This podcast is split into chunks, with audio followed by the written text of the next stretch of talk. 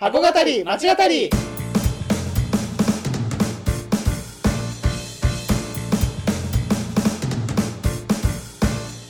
箱語り町語りは元百貨店マンの2人が商業施設すなわち箱についてあれやこれやと語り合って魅力の再発見をしていく番組です。皆さんこんにちは。箱語り町語り第59回目です。お願いします。よろしくお願いします。はいやっていきましょう、本当に暑くなりましたね。いや本当に暑いですね。もうちょっともうあの去年もなんかそんなこと言って始めた気がしますけども、まあ、59回目ということで、はい。はい、今回暑いのに。のに、えーどこなのでしょうかということですけども、発表を、えーお願いします。はい。今回取り上げる箱ははい。巣鴨地蔵通り商店街商店街ですね。でございます。はい、はい。ということで、まあ、ちょっと歩いてきましたので、はい。えーまあ、いろいろと語っていけたらとはい。思います。それでは箱語り町語り。スタートです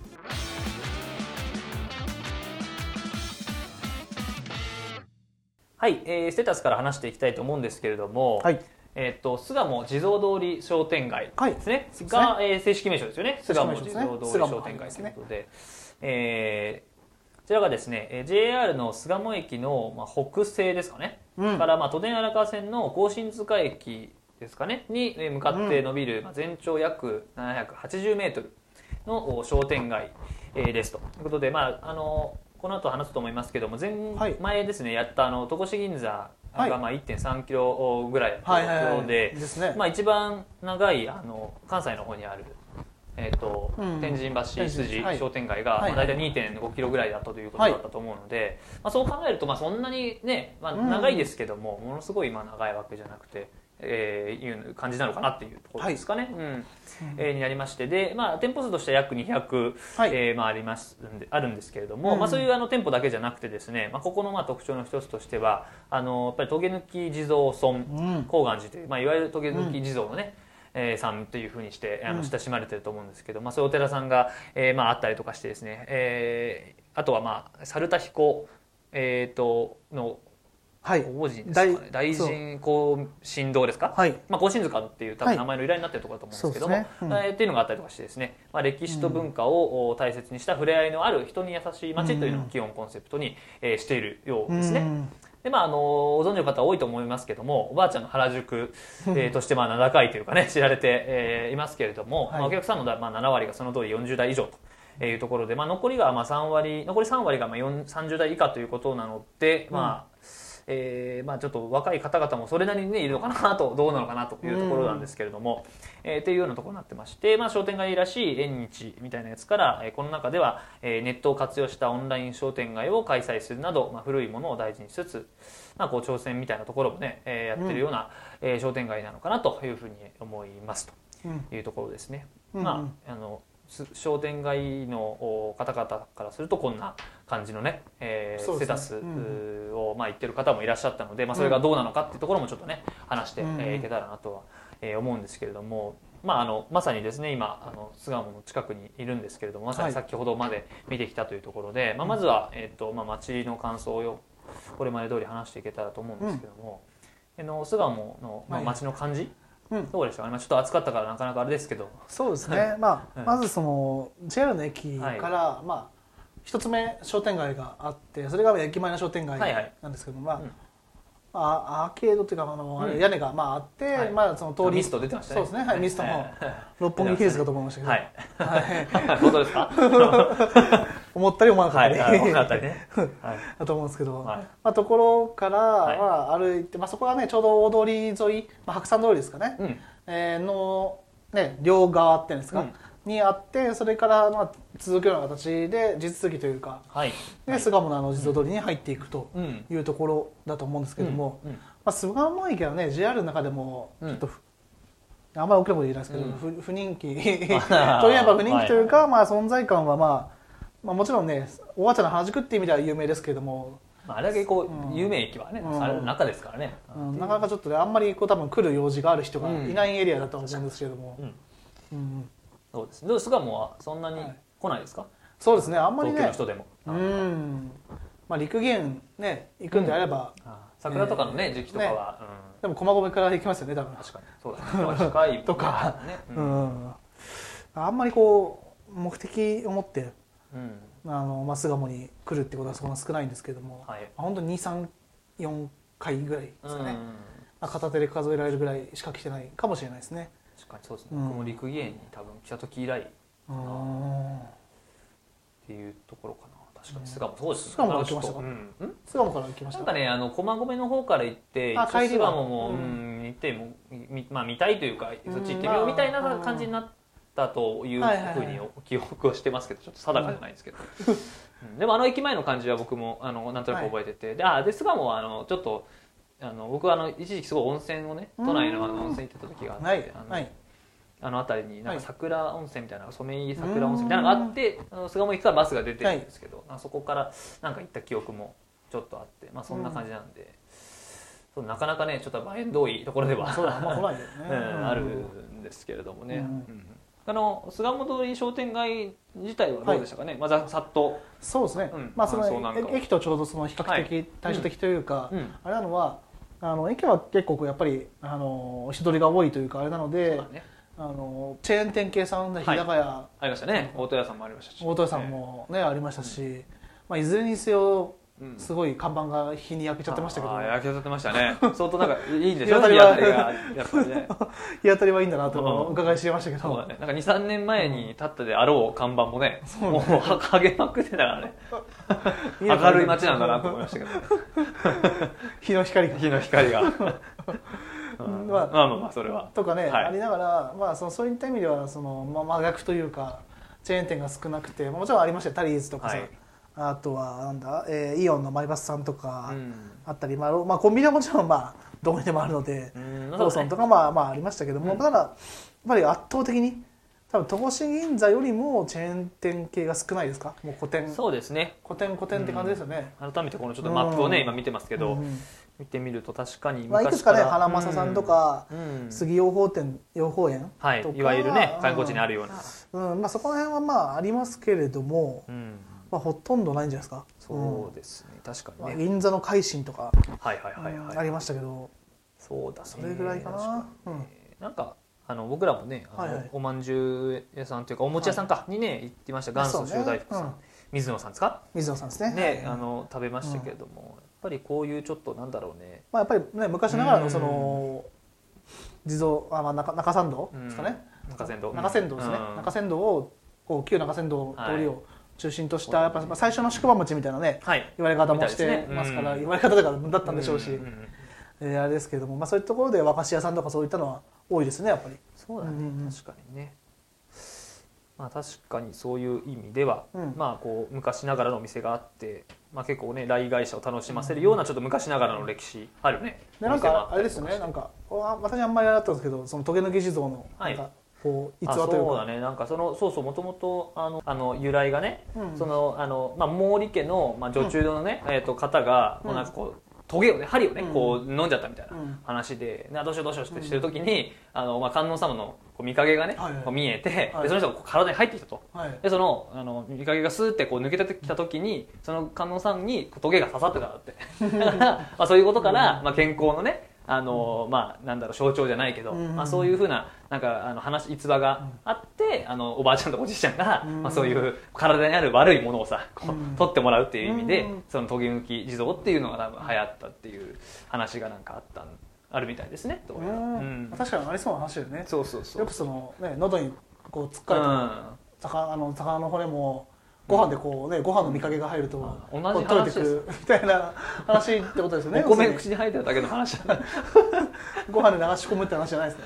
ですけどあのじゃなそういう話じゃないです。それ別に老若にあるのそうだと思うんですけど。まあまあそうかそういうのがあったからこそそのあと健お餅康をあのあれでしょ？あの掃除機するみたいなあそうもちろん掃除機です。それいいんです。そういう喉に詰まった話はいいんですけど。そういう逸話がなんかあった、はい。はい。みたいなんで、うん。まあ、おばあちゃんおじいちゃんがね、はい。そういう健康をこう大事にするおじいちゃんおばあちゃんがやっぱりうん。やってくる聖地っていうかね、うん。になってる由来のまあうん。なんか一つもあるみたいで、まあ、ちょっと余談ではないですけど。だそれでそういうその、まあまあその健康にそのまああれを気気を使ってる何かしらこう、ああれな方が、うん。あの来るからまあ大体それが高齢者そうだからそこに対してそのお店を展開するってことで、はい高齢者用のお店が多くなっていくっていうのが話の流れなのかねやっぱり。っまあそうですかね、うん。てことですよね。はい、まあ、だからそういう店がこでう多くなってしまってるというのはありますね。うん。まあそうそういっただまあその場所うん。のそのまあ商店街巣鴨地蔵通り商店街だと思うんですけど、うん。まあ、なんかこう行ってみてこう、まあ、今のお話じゃないけど、はい。まあ、専門こう都市のこうなんかこう象徴的な場所であるかなっていうのは思って、はいはい。なんか思い思いました、はいはい、まあ、それはどう専うん。門化する、うん。やっぱり都市の特徴として、うん。その農村の村社会の時はこうみんながこう、ねうん。こう社会一体となっていろんなその産業に対してアプローチしたりとか、うん、何かこうするってなっても一緒にじゃあ家建てるとか、うん。うんえーね、ことをしていたわけじゃないですか、うん。火事でも火事が起こったら一緒にこう家を壊して、はい。火が移りそのあれを止めて、うん。でまた建て直すみたいな話とか、えーいうことがあったと思うんですけれども、うん。まあ、それがまあ都市がと都市に労働者がねうん。こう流入することによって、うん。こう都市化してい社会が都市化するっていうことは、なんかイコールこう専門家うん。そのが多くなっていく。うん。そのまあなんて言うんでしょうね、うん、ここはここはい。でお任せするみたいな、まあ、まあ工場とかで分かりやすいですよね、うん。この全部一つでこう手で編んでたのが手工業だったのがそれがあのその LINE の、はい。うちのここ担当しますみたいな、うん卵をより分ける担当はいですみたいな、アンパンのね上にごま乗せる。そうそうそう乗せる担当ですみたいな、はいうん、アンパンのその焼き目をあいいですよ、あんま広げなくて。はいいいです。最後自分で終わろうとしても大丈夫みたいな形で、うん。そうなっていくのが、まあ、都市化の象徴ですよねって話があったと思うんですけど、はいはい。まあ、それがやっぱりあのここはその対おばあちゃんおじいちゃん、ね。高齢者を集めるっていう意味では、まあ、そういったその都市をなんか専門化していく都市都市のその象徴的な場所なのかなっていうのは思ったりはしますよね。うん。まあそうだね。それほど、そうですね。まあまあ原宿、うん。それこそおばあちゃんのこっちは原宿ですけど、うん。原宿だってそうだよね。そうねなんかそういう若者のねうん。うん、トレンドのね、もう。うん。10代、うん。だからそういう今の言い方で言うと、まあなんか聖地とかそういうこともね、はい。あるのかもしれないですけどね。うんそうね。この間の中野とかの話じゃないですけどね。なんかそういった中でやっぱり専門化している場所ってことっていうことは目的を持って来られる場所うん。で、まあ、地蔵通りも地蔵というか時々地蔵もあるけどやっぱり観光型の商業施設っていうのが、まあはいあえて商業施設って言えばですけど、うんうん。まあ、観光型の商店街観光型の商業施設ってことは言えるってことなんで、うんそうですよね。そこが、ね、その前回やったはい戸越銀座との違いだと思うんですけども、うん。まあ逆に戸越銀座とこう比較してどうでした？高橋さんとかあそうですね、うん。だからまあさっきちょっと話してたかもしれないですけども、やっぱりあの、まあ、いわゆるあの大きなテナントの話、あうん、うん。あのいわゆるその、よく街で駅前で見るような、あのやっぱりなんていうのかな、まあ、キーテナントまではいかないけれども、はい。まあ、そういうお店はやっぱりどうしても少なくはなっていますよね。だからその巣鴨の駅前の方の商店街の方には、まあ、名の知れたうん。あのお店もあるけれども、うん。やっぱりどちらかというとそっちで勝負をしている。うんわけじゃないですか、うん。だけどやっぱこっちのちょっとこう駅から離れて、まあ、10分歩かないけど、はい。おばあちゃんおじいちゃんの足だったらそれぐらい歩くのかな、10分かかるようなところにはどうしても はい。やっぱ出店をこう見送るようなはい。あーところもあるのかなとは思う、ただ戸越銀座の場合は結構その店はあの見受けられたんでね、うん。まあ、そういう意味ではなんか大きな資本があまり入ってないというか、うん。うんこのあくまでも地元の資本でやり やりきっているような感じ。だからそのコンビニさんとかはそうなんだけど、あそのコンビニとかがこうサポートしてるような、うん。それをこうサポートしてるような感じはあるかな。どうですか逆に？いやだから本当こう行くまでは結構地元の商店街だなって私もねあそうですね。高山も言ってたけどうん。はい、持っていたけど、はい、行くまでというかその、ね、それイメージが漠然とやっぱあったけど、てね時はね、うん、やっぱよくよく見てみると、よくよく、うん浅草、うん、確かになんで超音したのはい。あの浅草とかの中別にこう近いというかそうだね、それをもっと伸ばした感じ、うん、まあ、そういったのがなんかこう近いのかなっていうのは思ったというかそうだね。浅草だったり、うん。まあそうだね。こう浅草に来る人が欲しいもうん。うのんが置いてるみたいな。そうだね、うん、なんかイメージでぽいもの丸々っぽいもの、うん。だからここはその原巣鴨っぽいもうん、の、うん、が置いてある原宿っぽいものは置いてないよね。今、うん。言いかけたけど原宿っぽいもの。いてないですね。うん、言いかけましたけど。でそういうところがあの観光型のなんか商業施設っていうところをまあ象徴しているような、まうん。あ、ある種その側面なのかなって。もちろんねだんだんこう甲信塚の方に行けば行くほどその自由にえー近いような形の、暮らしに近いような形の、うん、テナントも増えてはくるけれどもテナントというかうん。お店も増えてはくるけれども、うん、あのやっぱこう手前の方というかじ時々地蔵の近くにおいてはやっぱりね、あの赤いパンツとかももちろん有名ですけど、はいはい。ロケとかでよく行かれてる、えーことも多いけど。うん。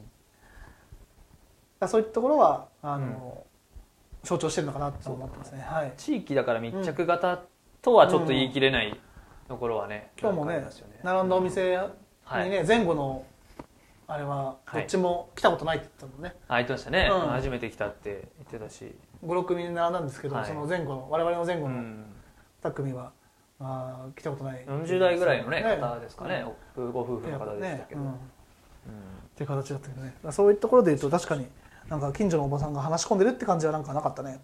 そうだね、なんかそれ僕もそのイメージがあってさ、はい。やっぱり、うん。あのあの結構その地元の人がそうん。の地元の方とね、商店街をお店やってる地元の方と立ち話をしてるっていう、うん。いわゆる井端会議みたいなのをうん。やってる様子をすごい見るのかなと思ってきたけれども、なんか12店舗ねそういうとこありましたけど、なんかそこまで見られなかったのでやっぱりその地元の方が作って、うん。その外から来る人が消費してるような場所なのかなっていうのはねあの感じたところではうん、なんかあるかなっていうところですかね。うん。うんなんかこういうところのなんかこう問題点というか、はい。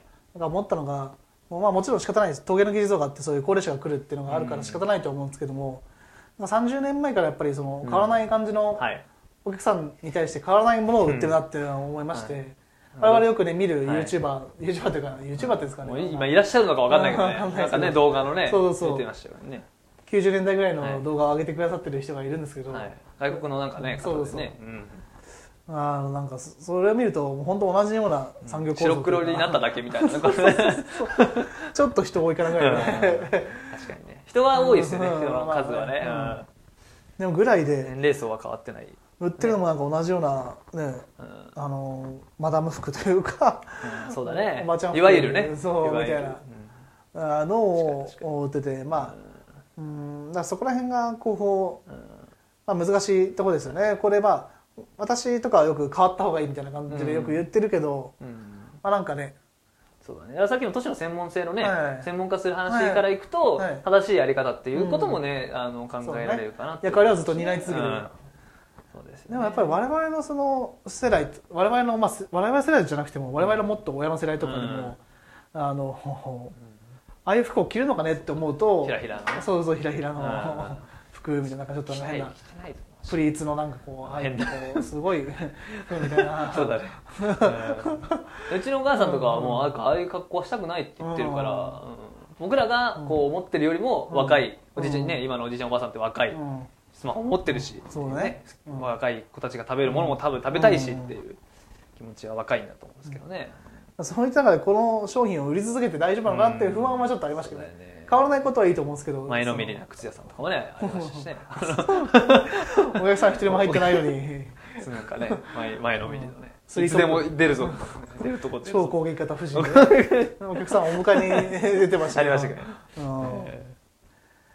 ん。でもそういう人たちのあれですよね、あのこう少し変えようとこう、うん。大学の、ね、取り組みなんかもやってはいるんですもんね。ねそうねその地元の大正大学のね、えー取り組みとこう協業しながら、うん。うん、何店舗か出店企画にこう出てるお店はあるガモールですかね。うん。巣鴨のガモールですよね、でモールのガンモはい、ガンモはい。巣鴨ってキャラクターみたいなの作ったりとかしながらあのやってますけども、まあ、だからここがねこう本当にじゃあ必要なのか問題とか。そうですね。まあ、ちょっとここは検証というか、うん。まあ、実際流行っているのかどう流行ってるかそのちゃんと貢献できてるかどうか地域に。あ若いお客様もこうできてるのかどうかっていうところはちょっと検証しなきゃいけないというか。そうだね。まあなかなかまあそんなに入ってる感じはしなかったので、そうだね。23回来ましたけど2回ぐらいかな、うん。あのガモールができてから。うんうんうん。あのガモールができてからというか。はいはいはい。そういうね取り組みが始まってから。始まってから、あの来て来たりはしてますけど、うん。まあ、あんまりこう地域のこう促進してる感じは商店街で促進してる感じは？多分若いお客さんのね誘引とかがさ、ね。目的目指されたことだと思うんですけど、ね。なかなか。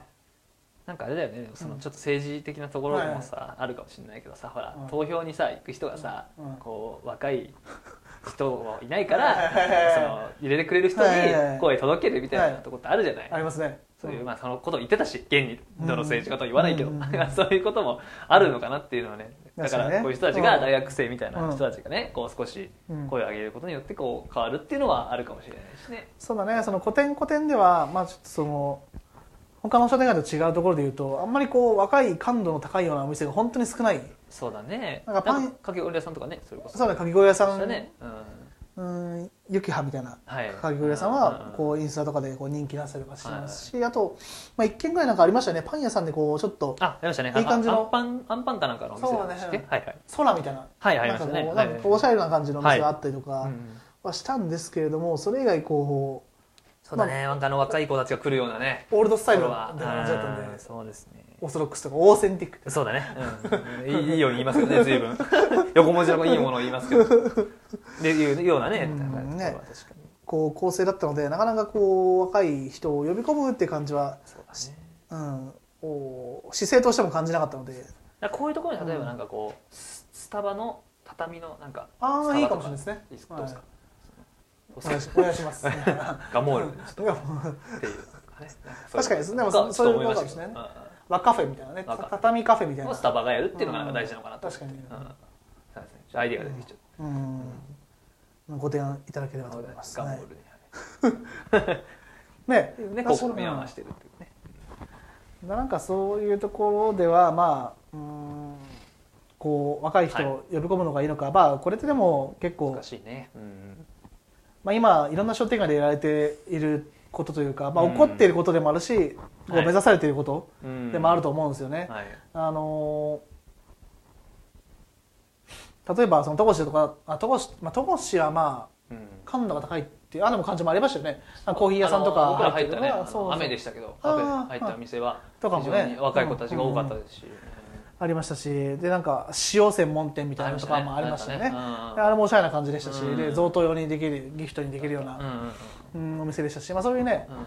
古典古典でこう若い人の挑戦っていうのがこう始まっていい側に新陳代謝していくっていうのがこうあったりとか、まあ、それはね有名どころだったそうだしえ？またねいろいろこう屋根線みたいな、はいはいはいはい。ねこう、うん。祝い方をして、はい若い人がこう挑戦できるような場所みたいなね。うん。で大丸さんのその、はい。未来百貨店うん。ラボみたいな。ラボみたいな、入ってね。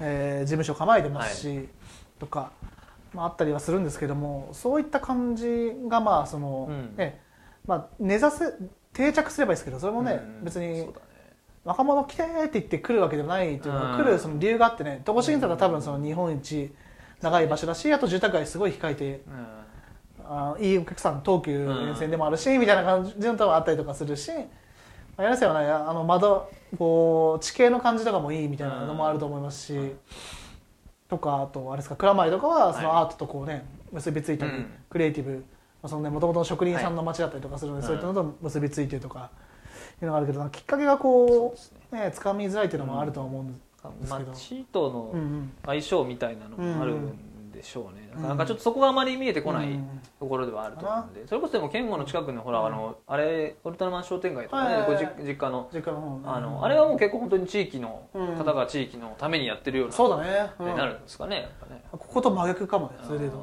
完全に暮らし。だけどそのリブランディングってことでね。ああのウルトラマン商店街で名前を変えてウルトラマンをテーマにちょっとこう、あのイベントとかしてみましょうよってことで少しこう若い風とーいうかあの風が入ってきてこう、まあ、取り上げられたりとかもして、うんでまあ活気が生まれるっていうのがまあ逆にいいよね。いいだからいい取りうん組みですよね、そのウルトラマン。別に無理に変わろうとせず、名前を借りてね。うん。しかももともとその縁もあるし、うん。うん。うん。うん。なんか全く縁もゆかりもないなんか変なカタカナの文字とかにしてそうだね。まあまあちょっとね、やるんじゃなくてまあそのもともとそのつながりがあってご縁があって始めたみたいなところもあるので、うん。まあ、そういったねこう成功事例というか、まあ、あの自分の町とののど町にあるその要素をうん。どれが強みなのかなっていうのを取っていくことが大事,、大事ですねやっぱり。そうですね確かにね。得意分野を伸ばしていくというか。なんかそういうところは。でなんかね結構その高井がこう話してたけど、うん。自分のこの得を強みとかを見極めていく中で、どうしてもねこの商業施設箱の型の商業施設だとこうあの、マーケティングみたいな、うんフロア後世のその、はい。なんかどうのこうのみたいなうん。フロアの、えーイメージみたいな、はいはいはい。このフロアはこのそうそうフロアコンセプトフロアとかね。うん。コンセプトとか、まあ、そういったね、まあ、丸売り場みたいな感じのいろんなその切り口でこう検証したりこう、はい。ね、考えたり企画してやったりすると思うんですけど、はい。なんかその中ですごいなんかうん。ね、顧客分析みたいな、はいはい。どういう対象者と提供者がいるのかなみたいな話はすごい共感できたんですけど、はいはいはい。だから僕はちょっとなんかどう、うん。なんかこうねこう類型じゃないけど、まあはいそういうのほら結構いろんな人がさ、うん。あの言ってるけどうん。僕的にはあのなんかその商店街のこうベストな状態を考えた時に、うん。なんか4つあるかなと思ってて、うんまあ、地元っていうのと、まあ、来会者っていうのをね、こう2つ軸があったとしたら、うん。その地元の人が作って1つ目は地元が作って、来会者が、まあ、消費するパターン、で、まあ、地元の人が作って、まあ、地元が消費するパターン、うんでそこからまあ逆逆転して、うん。来会者が作って、うん。まあ、来会者が消費するパターン、うん。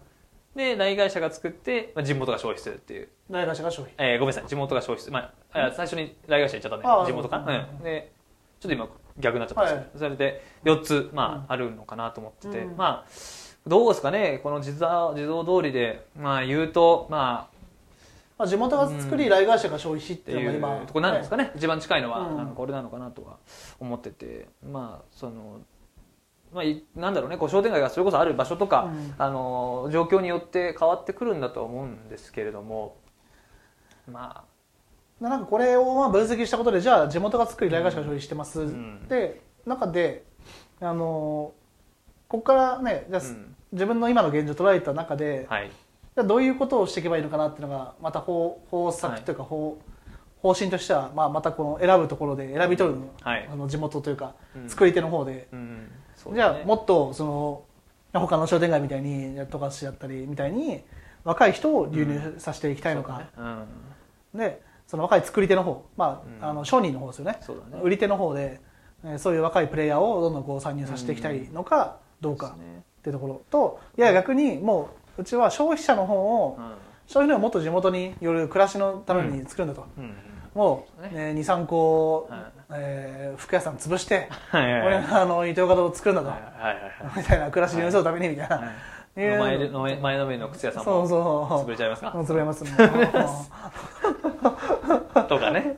はい、う、うん、とか。うん。で逆にもっとあの地元のそのプレイヤーの方をもっと地元うん。で、まあ、もっと増やすのか逆に、うん。ねなんちゃうん？そうだね、うん。うん。ああまあそうだね。そう、うん。地元のプレイヤーをもっと、えー新陳代謝して、はい。えー違うことで。だから逆に言うとその、えーウルトラマン書店街みたいな形でリブランディングとかをこうして、こう地元のこうあれを、うん。まあ、進化させていく、はいはいはい。うん、次のステージにこう進めていくっていうパターン、まあ、そうだよね、うん。それは作り手側がやっぱ変わったね、まあはい。証拠ですもんね、きっとね。成果というか、うんで来る人をそれからまた違うそう。だからそれさ中野のサンプラザとか、うん。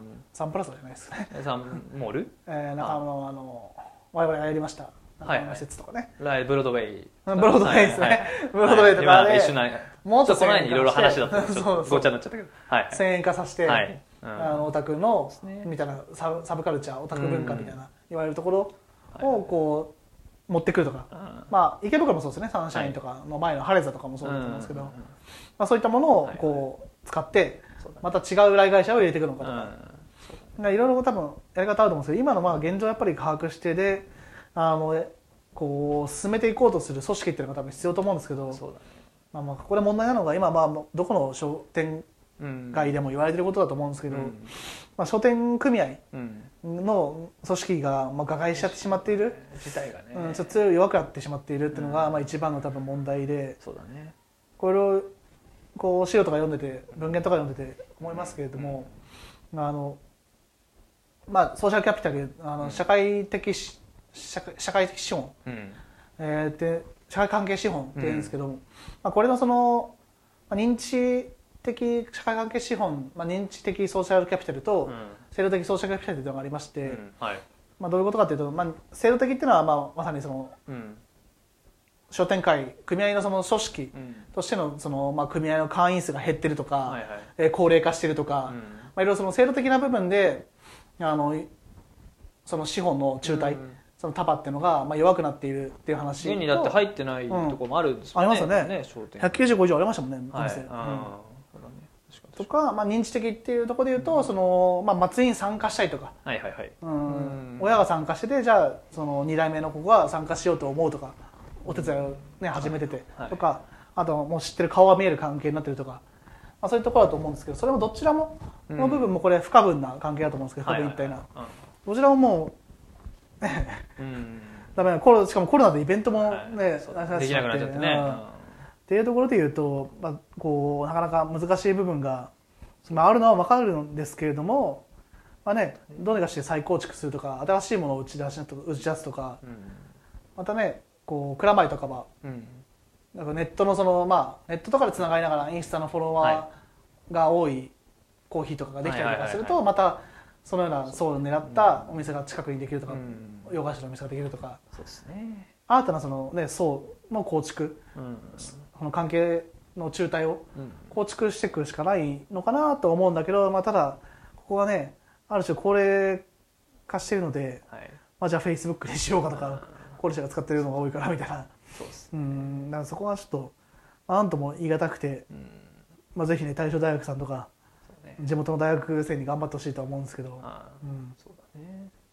なんか元気なでも、うん。あのおばあちゃんおじいちゃんうん。たちがねそれこそ僕らもあのはい。店入った時に、うん。あのねその隣にねあ座ってきた一人のまあうん。一人の方ですね。うん。お一人のおばあちゃんが。うん。なんかすごい僕らと同じ料理のね量もののたを頼んでて結構量ありますよとかって話してるんですけどまあああいう元気なおばあちゃんたちのうん。通うなんかねこう目的の場所があるのはまあ非常にこうなんていうのかねこう都市都心部としていいことだと思うのでまあうん孤独うーにならないとかねそうだね。まあそこもありますしね。なんかそういう意味ではまあいいそういう役割を担ってるのかなとはね思いますけど、地域社会のネットワークとしてね、うん。ただこんだけ観光型だとそれができてるのかってところはそうだね。ある種ねか課題というかさっきもね話しましたもんね、ちょっとねそのうん。これだけやっぱお店ありますけど、うん。本当にその買ってんのかっていううん。ところ、うん。あれがやっぱり大が一番やっぱり大事で。別になんかそうこうなんだろうね。それが活気にやっぱつながると思うしね、やっぱなんか結果塩大福しか買われてないってなっちゃったらね。そうですね。とやっぱあとはほらうん。このそれこそ杉養蜂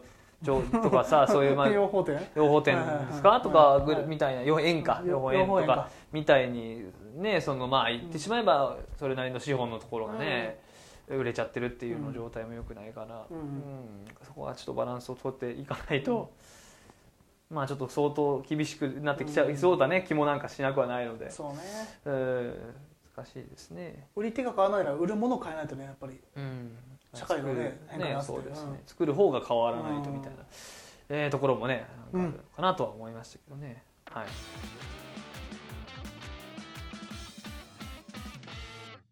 はい、ということで、まあ、今回巣鴨地蔵通り商店街ということで、まあ、商店街第2弾的な感じではい。やってきたんですけれども、うんまあでもやっぱりその僕衝撃なのはあれですよね、はい。やっぱその30年前と、姿が変わらないっていうのがね やっぱりね ちょっとね商店街はここのね巣鴨の自動通りとしてはちょっと、はい。びびっくりしましたけれどもね。そういう話を聞いて、まあそれがね昭和のその生活に触れられてすごいありがたい部分ではあるんだけど、ねよく道場を残してくれたっていうねところありますけど、まあ、なんかその中でさ、うんはい。そのまあ面白いなと思ったのがはい。あの一方で今そのリブランドさっきリブランディング、ウルトラマン商店街みたいな話ありましたけど、はい。はい。そのあるあるところとかの結構流れとして、うん。商店街がその昭和レトロにこう、はいはいはいはい。顔してうん。なんかこう純喫茶をはい。あえてこう、はいネオ純喫茶みたいなのを入れてみたりとか、はい。作ってみたりとか、そういうイベントをしてみたりとか、はいえーしてる中でレトロ化がこうしてるうん。を目指しているところがあるんだけど、もうここはそのままもう天然記念物というかもうナチュラルにもうそうだね。シーラカンスみたいな。確かに確かに。30年前のそのそうそうそうそう。30 年前のその姿はそのままに今になって今にねはい。現れてる突然現れてるって感じだからそこがなんかまあいいのか悪いのかとかですね。我々は不安なところではさっきね話してた西武園遊園地のあの話とかね。あそうそうそうそう。なんかまさにそれだよね。その古いことがが価値があるみたいなそうそうそう若い子たちからしたらうんね面白いみたいなになってるけど。なんかうまくねうん。使えたらもしかしたらいいのかもしれないリアルな古さすぎてねなんかそのエンタメに消化できてないんだよね。そこだよね。エンタメにもし消化したのがいいいいのかもしれないね。ねうん。もっと古くしたりううん観光地であるならそういうの必要ですね,、うん。その京都のねあうん。の京国新京国通りの商店街で京国スタンドっていうあの居酒屋さんがあるんですけどそこもすごいレトロなはい感じでね飲み屋さんで非常にいいんですけど、まあ、そこまでのなんか大きな、えーなんか名名混戦、うん。ねこうなんていうんですかねこう、はい。まあ名店はありますけど、すごいこう客を引きつけるようなうんものもねこうすごくあるわけじゃないかなとはちょっと思うので。なんか街並みとかねあのうん。金沢のね東はい。町東茶屋はいはいはいはい。とか茶屋町か。茶屋町。茶屋町とか。京都なんかもまさにそうだしはい。町自体もそうだし楽中のところはい。まあそういったねちょっと思い切ったね。ねところも必要な部分もあるのかもしれないけどまあうん。そこはね本気にならないと行政とタッグ組んでまあいろいろ街づくりのねうん計画みたいなので高さ制限とか、えーしたりとかしているので、まあ、ちょっとそこもね含めてコンテンツの部分も含めてもうちょっとコンテンツとか側の部分とか、はい。うん、も含めてちょっと、うん、僕らもだからその累計のね話はなんかありましたけど、そのはい。なんか累計はほらするだけで終わっちゃいがちじゃないですか、うん。結構ね、そうあのその広域型がどうのこうのとかありますけど、うん。まあ、だから何なんだっていうところを僕らはねなんかちょっと振り、あの話していけたらなとかねうん。ちょっと僕はあうん。の話をなんかで思いましたけど、まあ、その話はこう次回以降もねそうね。百貨店を作るなって、今そうですね。度話やりたいなと思いますね。まあ、町のちょっと研究もしつつ、うんえー箱の研究もしつつはいやっていけたらなというふうに思っております。はい、ということで、えー今回は巣鴨地蔵通り商店街について語ってきました。それでは次回もお楽しみに。